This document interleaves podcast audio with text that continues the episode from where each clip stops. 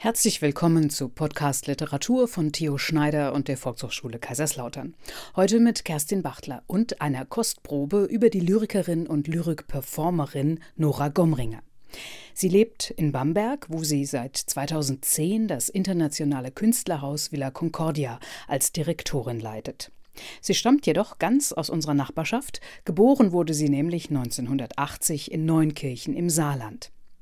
Den Namen Gomringer verbinden wir schon länger mit Lyrik. Gomringers Vater ist der bolivianisch-schweizerische Dichter und ehemalige Professor an der Düsseldorfer Kunstakademie Eugen Gomringer.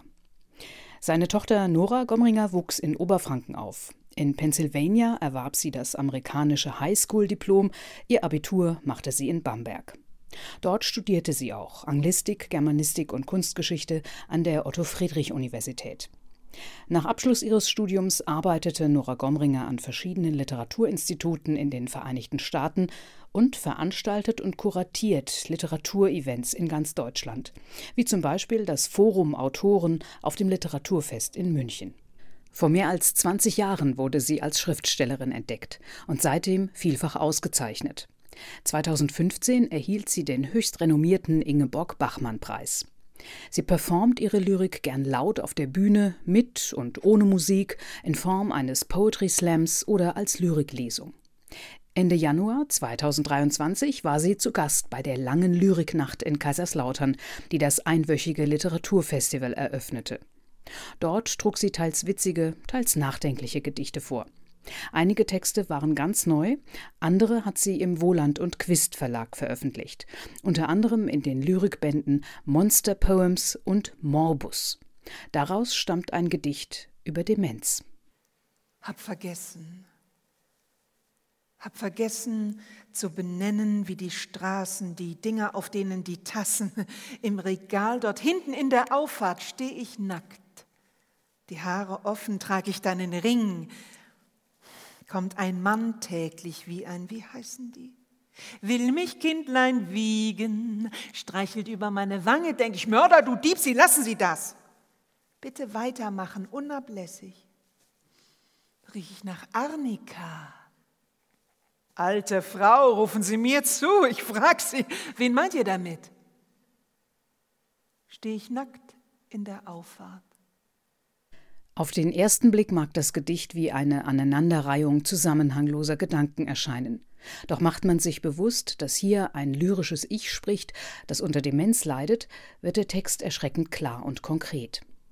Demente Menschen erscheinen verwirrt, vermögen sich nicht mehr logisch zu äußern, und genau diese bruchstückhafte Wahrnehmung bildet Nora Gomringer in ihrem Gedicht ab.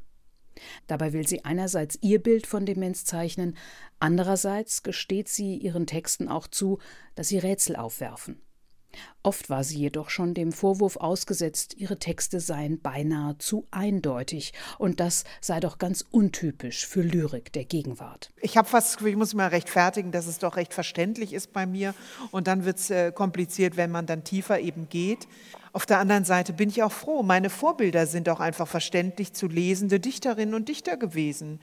Also das war der Ernst Jandl und das war die Mascha Kaleko und das war immer wieder, immer wieder großartige übersetzte Amerikanerinnen und Amerikaner. Und äh, dann geht man schon tiefer und irgendwann merkt man auch, es gibt einfach auch Lyrik, die soll ein Rätsel sein und die soll einen als Rätsel begleiten. Und wenn man am Rätsel leidet, dann frage ich mich immer, was man überhaupt für ein Leser ist. Also ich, das ist mir fremd. Ich leide nicht am Rätsel. Ich finde es schön. Nora Gomringer will in ihren Gedichten keine Fragen beantworten. Sie will sie mit ihren lyrischen Formulierungen illustrieren. Ihre Texte werden dadurch bildhaft, ohne etwas erklären zu wollen. Sie laden ein, sich auf das Gedicht einzulassen, wie auf ein Kunstwerk. Nora Gomringer selbst liebt es, in Museen zu gehen und dort Bilder auf sich wirken zu lassen. Bei ihrem Besuch in Kaiserslautern hat sie sich die Sammlung im Museum Pfalzgalerie angesehen. Die Aura eines Gemäldes und das Gemälde an sich in einer Zusammenkunft mit anderen Objekten, anderen Exponaten in einer Ausstellung es lohnt sich und es muss erhalten bleiben in unserer Kultur, dass wir diese Orte haben, dass wir dorthin gehen können, um in einem Raum zu stehen, wo wir die Präsenz eines Kunstwerks fühlen. Dürfen und können. Und das ist, ähm, das, so geht mir das bei Gedichten auch. Es hat so etwas Besonderes, wenn der Dichter seinen Text nochmal spricht. Dabei will Nora Gomringer, genau wie ein bildender Künstler, nicht nur Schönes abbilden. Sie hat einen ganzen Lyrikzyklus verschiedenen Krankheiten gewidmet und ihm den Titel Morbus gegeben. Er ist im Wohland und Quist Verlag erschienen. Darin bedichtet sie mit Humor zum Beispiel Herpes in Walzerform. Der klassische Dreivierteltakt ist auch ohne Musik deutlich zu hören. Eins, zwei, drei, eins, zwei, drei. Ich küss dich, du küsst mich, so kommt's auf uns. Ich spür dich, du spürst mich, so bleibt's in uns. Es juckt mich, es juckt dich, was tun wir jetzt? Ich schreib dir, du bleibst mir, das war's mit uns. Das war der Herpeswaltz. Rhythmus und Melodie sind ganz wichtige Elemente in Nora Gomringers Gedichten. Sie spielt mit dem Klang der Worte, variiert die Reihenfolge der Wörter, um neue Klangeindrücke zu erzeugen. Auf diese Weise verleiht sie den Zeilen Nachdruck und regt zum Nachdenken über das Gehörte an, auch wenn ihre Zeilen keine vollständigen Sätze sind, sondern eher Bruchstücken von Gedanken ähneln. Das Gedicht Monster und Mädchen stammt aus ihrem Band Monster Poems, der ebenfalls bei Wohland und Quist erschienen ist. Ich bin das Mädchen, bin das Mädchen, das Mädchen bin ich, das du sortiertest, du sortiertest mich, es blieb mir nichts, nichts blieb mir. Übrig bin ich. Wer ich jetzt bin, ich jetzt bin, wer, fragst du mich, ich war das Mädchen, war das Mädchen, das Mädchen war ich, sortiert hast du mich. So spricht das Monster. Das Monster bin ich. Neben ihren sprachlichen Experimenten und den witzigen Inhalten widmet sich Nora Gomringer auch mit tiefem Ernst schweren Themen, wie zum Beispiel der Depression. Nachdem Nora Gomringers Mutter vor kurzer Zeit starb, verlor die Lyrikerin den Halt in ihrem Leben. Diese Erfahrung brachte sie selbst an den Rand der Depression und ließ sie eine Weile vor Trauer so verstummen, dass sie nicht mehr schreiben konnte. Bis es ihr gelang, auch diesen Zustand in einem lyrischen Text festzuhalten. Es war kein einfacher Prozess, und die Lyrikerin musste sich langsam an das Thema herantasten. Als es um die Frage ging, wie schreibt man ein Gedicht zum Thema Depression, habe ich darüber nachgedacht, was eine Depression ist. Es ist für mich der bleierne Zustand. Wenn man dann nachsieht in der Elemententabelle, hat sich das schönste lateinische Wort für das Wort Blei eingefunden, plumbum.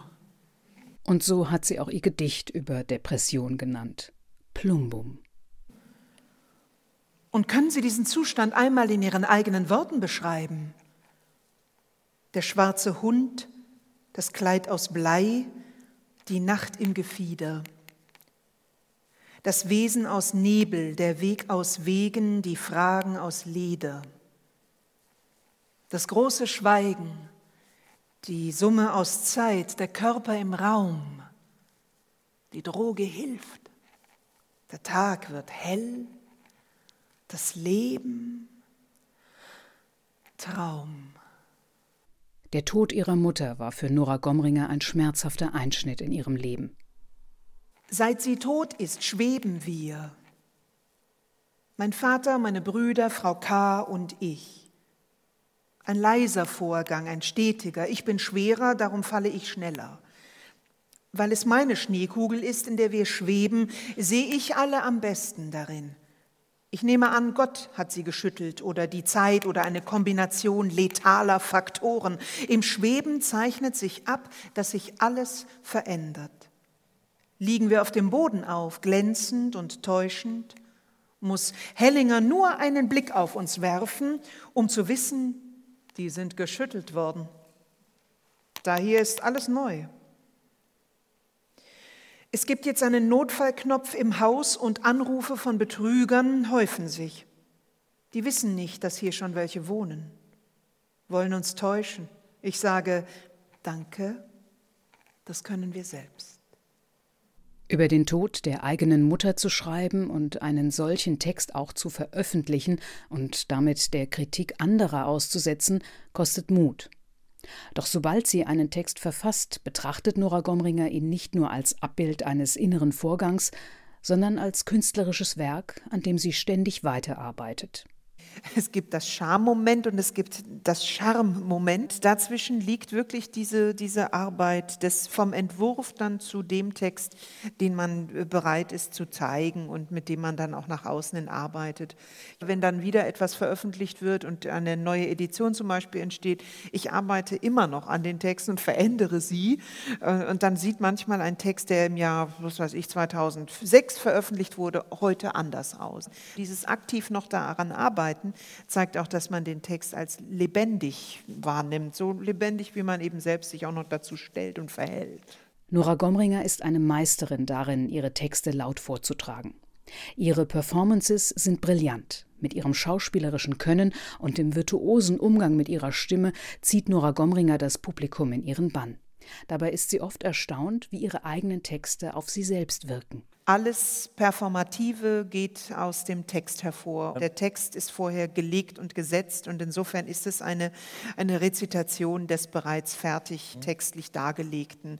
Also es ist auch nichts, was also in meinem Falle spontan und schnell und irgendwie so agiert und herkommt irgendwie.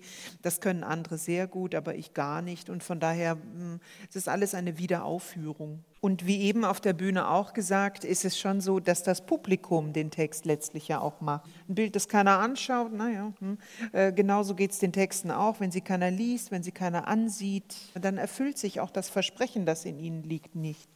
Dann wird es nie ausgesprochen, wahrlich und äh, wird sich nicht äh, realisieren lassen. Also zur Kunst gehört einfach die Rezeption. Und wenn die ausfällt, wenn die sich in der Art verändert, dass die Menschen nicht mehr in einem Raum miteinander atmen, wenn sie etwas hören, sei es Musik oder sei es Wort oder etwas ansehen, dann, das haben wir alle gefühlt, dann fehlt was. Nur die Frage ist, ob es allen gleichmäßig fehlt. Weil das, ähm, ja, das war das Verheerende und das bleibt auch im Moment noch das Verheerende, wenn es um um die Kulturfrage in Deutschland derzeit geht. Mit dem letzten Satz bezieht sich Nora Gomringer auf die Tatsache, dass während der Corona-Pandemie sehr viele Kulturveranstaltungen abgesagt wurden. Und selbst jetzt, wo die Theater und Bühnenhäuser wieder geöffnet sind, haben die Veranstalter damit zu kämpfen, dass das Publikum längst nicht so zahlreich erscheint wie vor der Pandemie. Umso dankbarer war Nora Gomringer, dass die lange Lyriknacht im SWR-Studio Kaiserslautern im Januar stattfinden konnte und gut besucht war. Sie trug einige ältere und auch ganz neue Texte vor, live auf der Bühne. Das erklärt das ein oder andere Geräusch, das aus dem Publikum zu hören ist oder technikbedingt war, weil unter anderem Nora Gomringers Ohrringe an ihrem Headset-Mikrofon klapperten. Einer der neuen Texte handelt vom Krieg. In mir taucht der Krieg auf, fragt, du bist überrascht? Ich sag, na der Form halber. Sagt er, ich habe Konjunktur, schreib drüber. Sag ich, Angeber hat Brecht schon. Sagt er mit lauter Monsterstimme, ich bin der Vernichter. Sag ich, du bist in mir ein Hall und Jammer.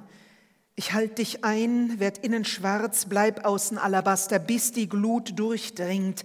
Dann stehst du da, verbrennst, die mir zur Hilfe eilen wollten. So vermehrst du dich als Infektion, Entzündung aller Wunden. Sagt er, du hast es dir schon ausgemalt. Sag ich, kenn dich wie Abel, kenn dich doch ewig. Sagt er mir, sanft an mich gelehnt, sein Atem köstlich, so warm im Nacken, alles wie immer alles, nicht ohne Melodie. Ich bin der Funke, im Dunkeln bin ich der hellste Punkt. Im letzten Jahr war ich zum allerersten Mal in Venedig auf der Biennale und äh, was ich dort sah, äh, hat diesen Text gerufen in mir. Ich lese einen kleinen Auszug aus 17 Gestaltungsvorschläge für den deutschen Pavillon auf dem Gelände der Biennale Venedig im Jahr 2024. 1. Drei Luftballonmaschinen pusten im Inneren unentwegt große bunte Ballons auf. Die Ballons quellen nach außen, keiner kann die Halle tatsächlich betreten. Titel Neue deutsche Leichtigkeit. Drei. Winzige Figurinen werden so angestrahlt, dass sie harte, große Schatten werfen. Alles ist wunderlich. Titel Ich frage mich, wer meiner Mutter Bescheid sagt. Vier, Soundinstallation, die ständig ja, vielleicht, aber und sicher, manchmal ach, wenn und eventuell möglich fast sagt. Titel Im deutschen Zögern versagt das Rettende. Fünf, Fotoausstellung nach dem 16-monatigen Projekt Gomringer reist mit lächerlich großen Stofftieren in öffentlichen Verkehrsmitteln. Titel Are You For Real? 9. Es sitzen 16 deutsch, türkisch, arabisch und russisch sprechende Notare zu typisch deutschen Bürostunden bereit, um Besucherinnen und Besucher in Erbrechtsfragen nach deutschem Recht zu beraten und Patientenverfügungen auszufüllen. Titel Deutschland liebt seine Kinder. 12. 14 thronähnliche Sessel stehen für stillende Mütter bereit. 14 einfachere Sessel für Interessierte gegenüber. Titel Lactant et Spectant. Biology is present. 13. Die 50 Bilder und Arbeiten meiner privaten Sammlung hängen im Pavillon. Manchmal sitze ich im Raum und spiele Audiofiles von mir über eine zentrale Anlage mit 16 Speakern. Ich flüstere darin ständig den Ausstellungstitel I will make you rich and famous. 14. Die zwei führenden Prothesenhersteller Deutschlands gebrauchen den Pavillon als ihre Showrooms. Angestellte beantworten Fragen der Besucher. Titel Deutschland heile, heile. 15. Wir lassen ihn leer. Kollektivarbeit. Titel Nimm von der Fülle. 17. Anselm Kiefer und Micha Ullmann gestalten zwei winzige, nicht ausgewiesene Arbeiten bzw. Interventionen in den Räumlichkeiten, thematisch auf den russischen Angriffs Angriffskrieg auf die Ukraine Bezug nehmend. Jeder interessierte Besucher erhält eine Lupe zur Suche und Betrachtung. Titel In Erwartung deutscher Größe. Ein Liebesgedicht. Ich nahm ihn mit in ein Hotel, das vom Veranstalter gebucht, in ein Bett, das viel zu klein, in mein Herz, das randvoll mit Blut. Er schlief bis früh am Morgen, zeichnete mir einen Kreis auf meinen Bauch. Ich sagte Kreis, er sagte Jurte und verschwand. Ich vermute in die Mongolei besondere Sorgfalt. In der Liebe und in den Gedichten will ich nun nicht mehr lügen. Ich werde das lyrische Ich von nun an ersetzen durch Steak oder Steak mit Kräuterbutter, wenn ich das Männliche wie Weibliche, das Archaische wie Kultivierte hervorheben möchte. So verschwinde ich zunehmend zwei Märchengedichte. Erzähl den Frauen vom Spinnen des Strohs, wie sie's lernen, das mit dem Gold. Dann bist du erlöst von den Zeternden, kannst tanzen im Wald unbenannt.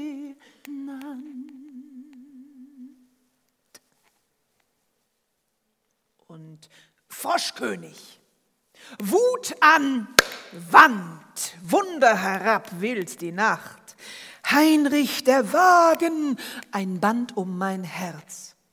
In einem tiefen Brunnen Goldball schimmern. Mädchen, kalt wie Wasser. Vergessen, versprechen, gebrochen die Worte, aus der Kehle die Wünsche emporgebracht dass doch jemand käme, wollend.